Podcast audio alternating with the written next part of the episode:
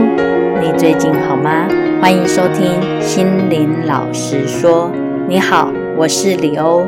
心灵老实说，每周都会有不同主题，包含心灵、冥想、潜意识等主题。我们会利用生活中常有的情境作为话题，来探讨心灵与自己的关系。邀请你动手按下订阅，让我们定期在线上交流。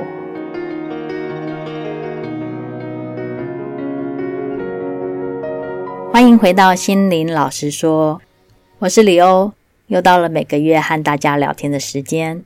前两天我刚好跟一个好朋友在互相更新彼此的一个近况，然后他很开心的跟我去讲到他最近在做的一件事情的一些收获。然后讲了之后呢，他又忽然之间补了一句，他说：“哎，好烦哦，为什么有时候在做一些事情的时候，周围有一些人就很喜欢去唱衰？就事情可能还没有开始做，然后就会开始说：‘你可以吗？这件事情很难吧？你的个性不适合啊，等等的，会有一些质疑或者是一些评论，然后说也让他一度会觉得蛮没有信心的。”开始有点怀疑，说我那我那我真的可以吗？我真的做得到吗？然后曾经想要放弃，那还好，他后来还是坚持下来，那也一切都发展得很顺利。在生活或工作中，我们难免会遇到别人来质疑我们的能力或者是决定，然后本来还胸有成竹，变得有些迟疑，然后甚至开始还会有点自我怀疑，忍不住去想说：诶，我真的可以吗？那这样的一个决定是正确的吗？今天的前半段是接续上集和 Jenny 老师访谈的内容。Jenny 老师会分享，在面对别人质疑时，要怎么相信自己。我们是要听别人的意见，还是要顺从自己的心？后半段我会再接续跟大家聊天。那因为是分两段录制的，所以可能声音的品质上面是有所不同的。也希望你能够多包涵了。那我们就开始吧。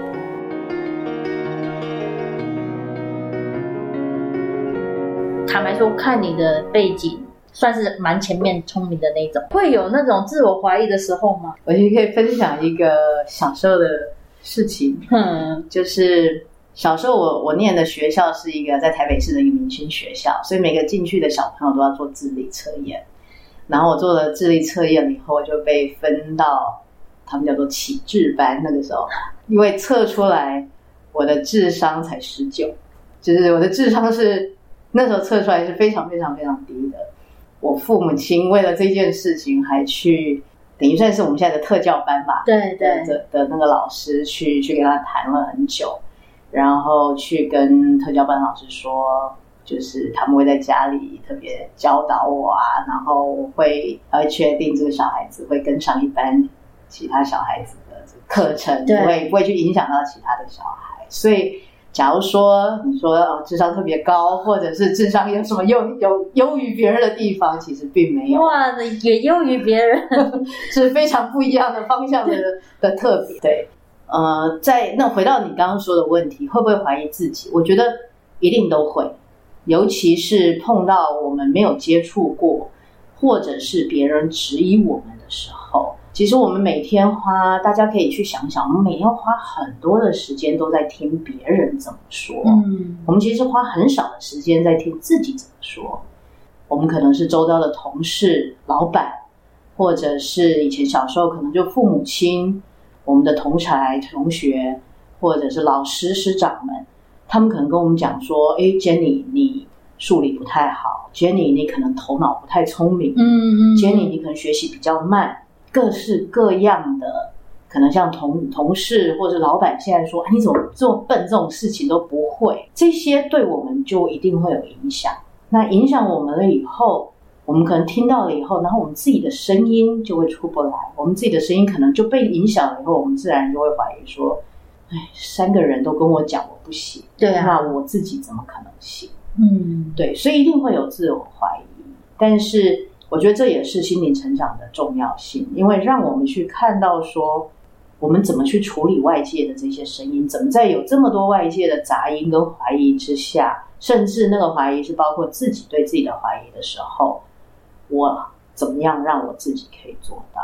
有这个，我最近有时候也会有遇到这种状况，可能哎，你觉得你想要做哪一件事情，然后但周围的人就会说啊，你都到这年龄了，或你都怎么样了？那他会有很多的声音，然后你如果你自己对自己不清楚的时候，你可能就跟着那个走，可是你跟着那走，你又会自己觉得说哪里怪。直到后来，我可能哎，重新又去想说，那我对我来讲，什么是比较重要的？我重新去听我自己声音的时候，你反而那个信心度，或者是那种自信的感觉就，就就会出来。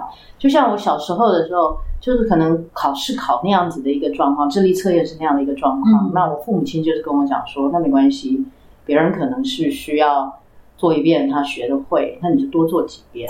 嗯、那所以对我而言，我就是好，我可能就。跟我自己说，那我就是做一个愚公移山的方式，所以我就是很认命的，我会把习题一次又一次做，那就到最后呢，可能就就比较不会那样子怀疑自己，会知道说，只要我继续做，可以做到。哦，这今天真的是听到了一个 哇哦，跟我完全想的不一样哎，因为我之前知道说你在。不到三十岁你就拿到博士嘛，法律博士。然后之前听到你讲的一些你的故事，我都觉得我感觉就是一个非常厉害的人。今天反而是其实这个还蛮激励人的，所以其实真的确实就像你讲的，我们真的是还还能够开发，可以有很很多力量是可以开发的。真的，对这个其实不不用因为可能某一个数字。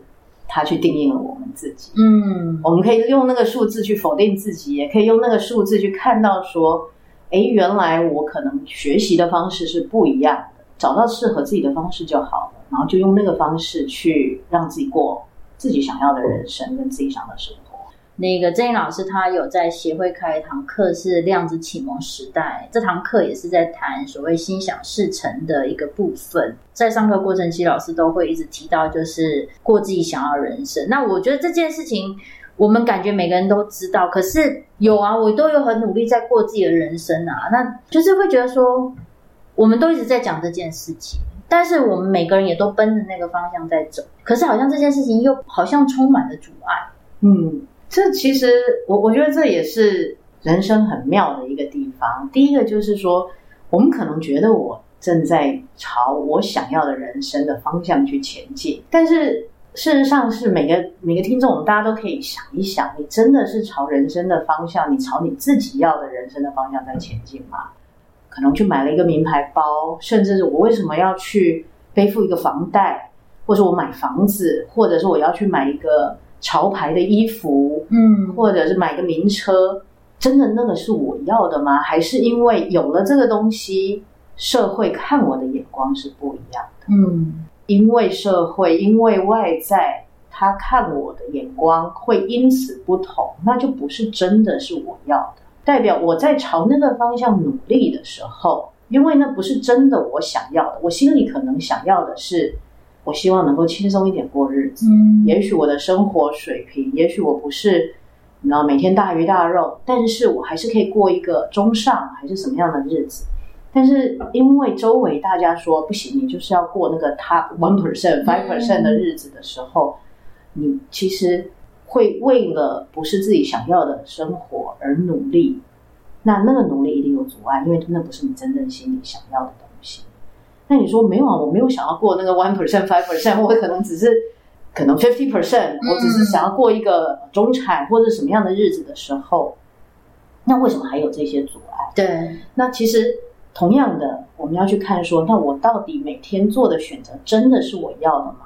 举个来讲，我们多少人嗯不喜欢自己的工作，你做这个不喜欢的事情，你会不会有阻碍？嗯，一定有。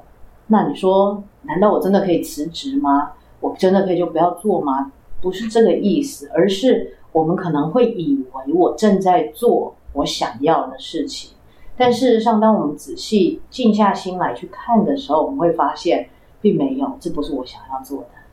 那当我是在做不是我想要的时候，那个阻碍一定是存在，我们可能做的事情就会拖拖拉拉的。其实就而且反而会因此让自己越来越忙。就你不愿意去做，你可能会拖；就是做的时候，你就不会那么细心，因为你没有那个热情在里面。嗯，就你会错误百出啦，或者是就需要别人纠正。那别人纠正你的时候，我们当然就会觉得丢脸嘛。对。那然后就会越觉得更没有成就感，就会觉得啊，做个这么简单的事情怎么还出错？嗯。那那个一定就有阻碍。你看，比如说，别你有这个所谓律师的一个头衔，那你怎么样能够去尽可能的去是听你自己的声音，而不那么受到外在的干扰？其实我都会建议，第一步是先听到自己的声音，因为有的时候大家会模糊在一起，觉得说啊，反正我不能不受外界干扰，那我就不听我自己的声音了。嗯，那当我们把这两个步骤去笼统的模糊在一起的时候，我们可能连自己要什么都不知道的时候，那更不要说。你不想要阻碍，嗯，所以我都会建议说，第一步一定要先清晰的去看到自己真正想的是什么。嗯，我可能想要的是某天成为一个画家，但是现在碍于我想要，我还是要一定的生活水平，我还没有到那个那个水水准，可以成靠画家，靠靠作画来为生的时候，但是你至少看到第一步你想要的是什么，然后。开始说好，那你就会知道说，那我现在的工作，我不是为了别人做，我是为了有有朝一日能够达到我的目的。嗯，那做起来做做起事情来就会很顺了。嗯嗯，那那个力量是不一样的，因为今天我这个工作，我知道它是暂时性的，但是我不是为了为了外在，为了别人眼中的我。而是为了我有朝一日为了的目标，所以那个才是真的朝自己要的目标去前进，而不是活在别人眼光里。那个力量是不一样的。我最近可能在职职涯上面会有一些调整，遇到一些工作都是可能需要英文有一定的要求。我每一次如果我要面试，然后英文面试，我就会焦虑很多天，你知道吗？然后就觉得想到英文，我都觉得想吐。嗯，然后但是又觉得说不行，我就是我好像我想要证明说，其实我就是有那个能力，我能够进到这样的公司。嗯，可是事实上我真的很痛苦，我就每次一定因为你是要证明给别人看，对，我为了自己。后来我其实确实真的就是一直去想说，那真的是我要的吗？我真的会觉得说那件事情真的很重要吗？又好像没有。那所以当我重新去感觉到说，哎，对，第一个已经不想要再为了说我要证明，但是我知道，那我现在其实是好像差那么一个一个临界点，我过去了。我整个就顺了，但他跟我到底能不能在什么外商公司，好像厉厉不厉害呢？他没有关系，他就是一个说 OK，我想要自己更好一点。对，而且我就是想要去突破我自己的界限，我不要去过度的在自己的舒适圈里面，嗯、也很好玩。当我重新用这个角度的时候，我就觉得，哎，你好像就没有那么害怕了。对，然后你也不用那么介意说，哦，我讲的好或不好。举一个最最好最好懂的例子，就是。可能我们出国的时候，我就想买那个东西。这时候英文再怎么破，你都敢开口了。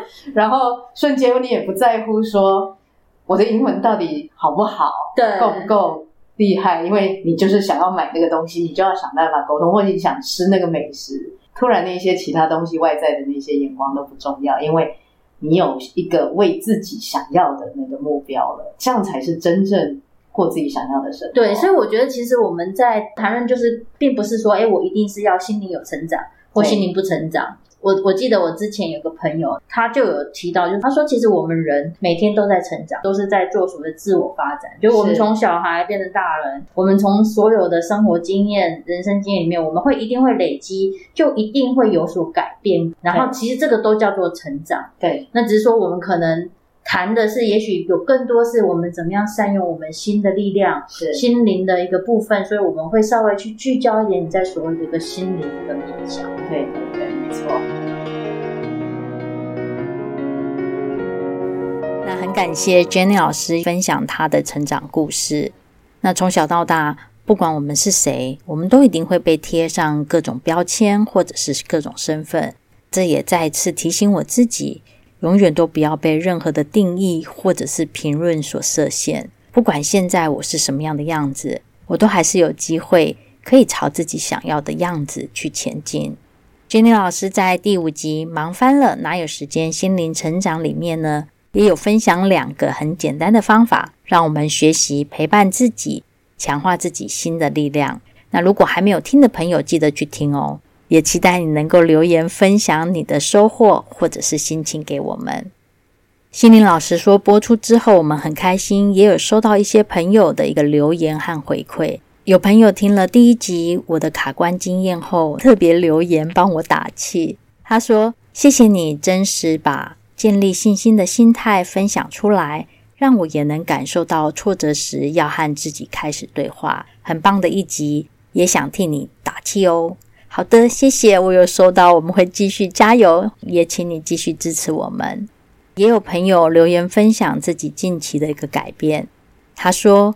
不用担心未来的事，为了没有发生的事情而烦恼，这样就是自找麻烦。他说，当他有有了这个心态的一个转变之后，忽然之间心情都轻松了许多。很谢谢这个朋友愿意分享自己的一个改变。也有一个朋友，他有提到，他说：“嗯，我觉得每个人都很适合录下自己的心灵实话来投稿分享。我们真的很鼓励大家可以用各种形式来聆听自己的声音。”因为真的很好玩，而且有时候也会有一些令你意想不到的一个收获。就像上回我在访谈 Jenny 老师的时候，我其实问他的第一个问题就是：你是在什么契机下开始接触心灵成长？后来我也有问我自己同样的一个问题：那我是怎么开始的呢？然后我在回顾自己的那个起点的时候，我发现这也是跟聆听自己的声音是有关的。那时候我去参加一个朋友的一个婚礼，然后婚礼的当天，整个气氛非常的好。婚礼结束后，我也会去回想，说我好觉得好甜蜜哦，好幸福哦。然后就开始想说，哇，好期待有一个适合的一个对象能够出现。然后我就开始想啊，嗯，如果有当有这个人出现的时候啊，就会有人欣赏我的优点啊，我会被爱，会有人很关怀我，很很欣赏我。然后我就又接着想说，嗯，好，那我要加油，可能把自己身材再变好一点啊，然后有一些缺点改一改啊，或者是调整一下自己的个性什么的，这样可能会比较容易遇到适合的一个对象。只是我想着想着，我心里就出现了一个疑问，就是，嗯，为什么我必须要有另外一个人出现，我才会拥有幸福？然后为什么我要把自己变成另外一个样子？我才会被爱呢？那如果那个人都没有出现，我就不会拥有爱吗？我就不值得被爱、被欣赏吗？忽然间，我就觉得说，其实不用啊，我的幸福不需要等待另外一个人出现才可以拥有，我可以欣赏我自己啊，我可以爱我自己，所以我忽然就觉得，对，我不需要去等待另外一个人的出现，然后我就觉得，嗯，好，我要好好爱我自己。然后我就做了一个决定，我决定要办一场婚礼。我想办一场跟自己结婚的一个婚礼。我想跟全世界宣告我很爱我自己。然后当时我也很认真的一个付诸行动，我去找场地，然后找朋友来帮我主持，然后甚至也有去思考说，诶，我是要去哪里租婚纱啦？自己有找做珠宝设计的一个朋友来帮我设计一个爱自己的一个信物。我就把婚礼当做一个专案，开始在做筹备跟规划。在筹办的过程中，我刚好也接触到亚克力画。然后一开始我是因为和朋友去一个画画的空间去玩画，那那里没有任何的老师教你，就是提供一个创作的一个空间，让你可以尽情的依自己的想法去创作。我第一个作品并没有很特别的一个想法。在第二个作品的时候呢，是参加活动的时候画的。当时他就有设定一个主题是爱，因为有主题，就会引发我自己去思考说：诶，那我要怎么表达这个主题？这个主题我会用什么样的方式来呈现？我要怎么来介绍这个作品？那我自己有一个习惯，就是工作养成的，就是我会习惯去做记录，我就花比较多的时间去感受、去思考。去观察我在创作的时候，我是在想什么，我想要表达什么。有时候还会问自己说：“哎呀，我怎么会这样子？我怎么会想这些事情？”开始把发散在外的一些注意力拉回到我自己，慢慢踏进我自己内心的一个世界，去听到一些自己心里的声音。坦白说，刚开始聆听自己声音的时候，我觉得不是很容易。以前我常觉得自己是很正能量。很擅长用正向的语言去鼓励别人，可是当我开始去听到我跟自己的对话的时候，我发现我完全不是正面的人耶。我我会因为很一些很小的事情就在指责自己，然后那时候我才发现，哦，哇，我对我自己原来是这么严厉的。我并不像我以为的那样认识我自己，然后或者是说我所认识、我所以为的我自己，其实比较像是那个符合社会价值的一个自己。就是可能我们想要证明自己是很好，会去做很多的事情来让自己贴上一些优秀啦、聪明啦各种标签，来去展现说我很好。所以当我开始往内看，去看见自己的时候，会发现我的内在有很多个是我不想承认或者是接受的自己。我刚开始会是拒绝看见自己内在的那个样子，因为我觉得那个不是我啊。我并不愿意去承认我的内在跟我自己所认为的自己是不一样的，我也不想去看见我自己有很多的缺点。只是慢慢的，我从一开始的我不愿意去看，然后到好吧，好像这就是我耶。然后甚至也会开始去想的是，那些被我定义或被外在定义是缺点的缺点，真的是缺点吗？还是那只是外在的一个评价？而且这些评价真的是重要吗？我真的需要把它一直紧抓着不放吗？我开始学会去理解自己，然后用不同的角度去探索，选择去接纳我自己。我接受我就是这样子的我。有时候我也会觉得有点烦，就觉得妈呀，我的内心戏也太多吧，这个家伙也太矫情了吧，感觉自己好难搞，哪来那么多事情？然后有时候也会不想要去理会，就想说算了，就放着吧，不用去管。但我们的内在有时候也像一就像小孩子一样，如果他想要寻求你的关注的时候，如果你没有理他，那他就会想尽各种方法，不管是哭闹或者是其他他所有能够想到方法去引起你的注意，直到你愿意把你的注意力放在他身上之后，他才会消停。那我们的内在也是一样的，他会用各式各样的一个方式，然后去提醒你要去看见他，要去听见他，去认识我们真正的自己。那好玩的是，当我越来越接纳自己之后，本来觉得很难搞的人，就忽然变得很容易处理，然后很好相处。这感觉就很像情侣或者是夫妻的一个磨合的过程。我们就是在这个过程中去找到一个跟自己相处的方式。那我自己在这个过程中，因为开始更加了解自己，然后也比较能够快一点的去分辨到，诶，我现在做的选择是为了迎合外在，还是我真心想要的？那你说，我后来有办跟自己结婚的婚礼吗？我最后并没有办跟自己结婚的婚礼。因为后来我发现，爱自己并不是透过一场仪式就表示那是爱自己，也不需要跟任何人宣告，而是学习在每一天的生活中，懂得好好善待自己，好好关心自己。而且我也发现，这一生能陪自己走最久最远的人，其实只有自己。不管我有没有遇到合适的伴侣，我都会当自己的好朋友。当最赏识自己、最爱自己的那个人，那我希望你也是。最后跟大家分享一句演员王娟她所写的书，这辈子演得最好的是自己其中的一句话。那句话是：陪伴自己的能力也是需要练习的。所以我很期待心灵老师说能和你一起练习陪伴自己的能力。